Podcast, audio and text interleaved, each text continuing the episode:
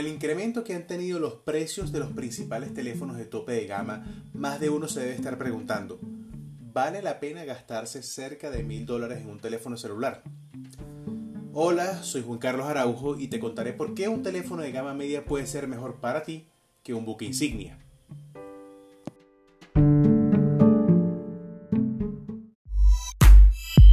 Paradigma hoy, ciencia, tecnología y mucho más. Cómo todo se conecta y afecta la vida del usuario común, gente como tú y como yo.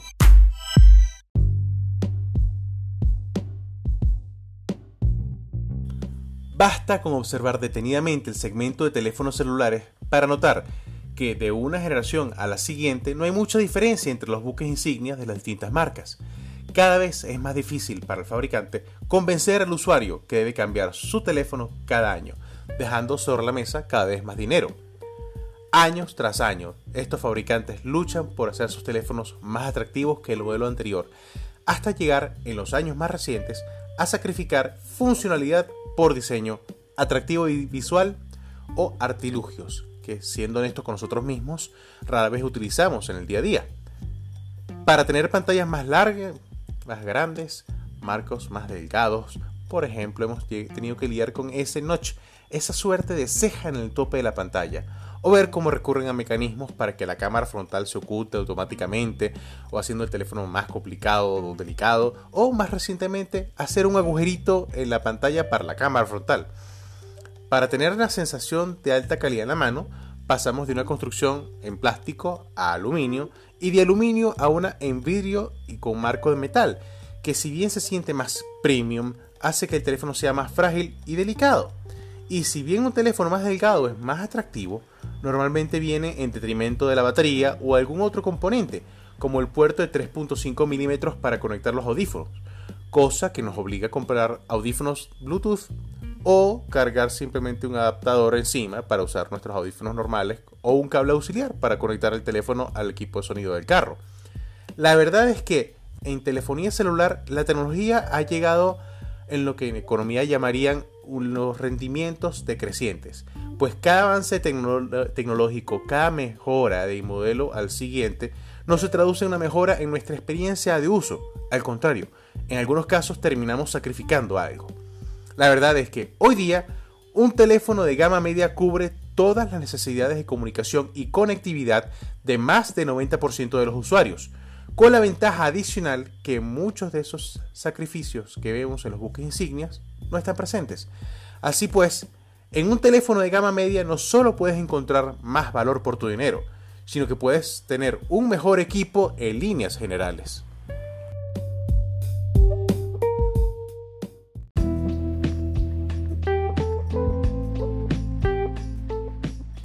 Les voy a hablar desde mi propia experiencia. Desde finales de marzo estoy usando un Huawei Mate 10 Lite, un equipo de gama media lanzado entre finales de 2017 y principios de 2018 como dispositivo de uso diario. En primer lugar, tiene una excelente calidad de construcción, un cuerpo de aluminio con sus bandas para antenas, una pantalla frontal de 5.8 pulgadas Full HD de relación 18.9, tiene un puerto de 3.5 milímetros para audífonos, que también lo uso muy bien para cargar por, el cable auxiliar y ponerlo al equipo sonido del carro. Eh, tiene una bandeja para tarjetas micro SD que también sirve como bandeja SIM para una segunda línea telefónica. Y tiene un puerto de micro USB para carga y conectividad. Hay quienes critican esto último, pero para mí es un alivio no tener que usar un cable para cargar el teléfono y otro distinto para cargar mis audífonos Bluetooth. Lo que más me ha gustado de la experiencia del Mi 10 Lite es la duración de la batería. Empecemos, tiene una capacidad de 3340 mAh, que con una pantalla como esta, Full HD y un procesador Kirin 659 que no es tan potente como un tope de gama, pero mucho más que suficiente para el uso diario común y corriente, tiene menos exigencias energéticas y esto hace que la autonomía del teléfono sea de otro nivel. Lo desconecto del cargador cerca de las 5 y media de la mañana, eh, para las 10 de la noche, luego un día de uso moderado todavía le queda cerca del 20% de la batería. Rara vez he tenido que cargarlo a mitad del día. La carga es lenta, por cierto.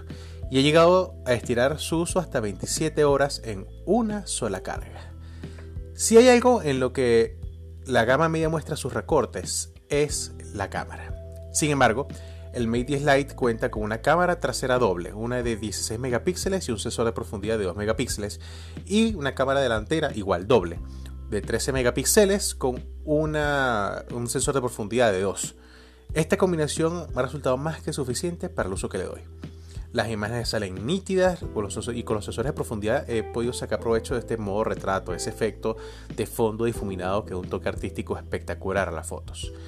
Eh, si me toca hacer un balance de esta experiencia por un precio que ronda los 300 dólares, el Mate 10 Lite ha salido con excelentes calificaciones.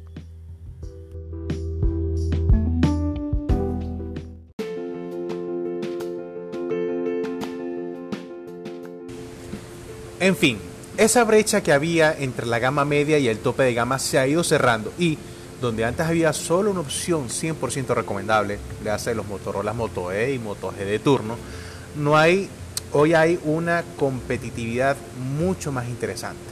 Tanto los Lite de Huawei como el Mate 10 Lite del que les hablé anteriormente, los Xiaomi como el Redmi Note 7 o los Mi A2 a2 Lite y A3 y por supuesto algunos de los nuevos teléfonos de Nokia. Además, el año pasado realizamos un estudio de la mano de Hormiga TV y los 5 teléfonos más vendidos en América Latina son de gama baja. Entonces la serie J de Samsung eh, lo que demuestra que el mercado de la región no está dispuesto a gastar tanto dinero en un teléfono. En fin, a menos que vayas a utilizar todo el poder de los nuevos procesadores, a menos que seas de aquellos que en verdad vas a estar usando las cámaras más avanzadas y le saques por uno o dos años todo el jugo a un teléfono de tope de gama, no vale la pena gastar cerca de mil dólares en un teléfono celular. Lo importante es que en el mercado actual hay opciones muy interesantes para cubrir tus necesidades sin golpear tu presupuesto. El asunto es hacer una adquisición consciente y bien informada.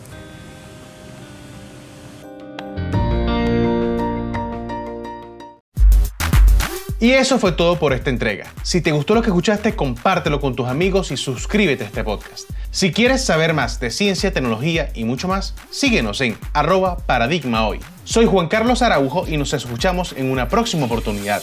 Chao.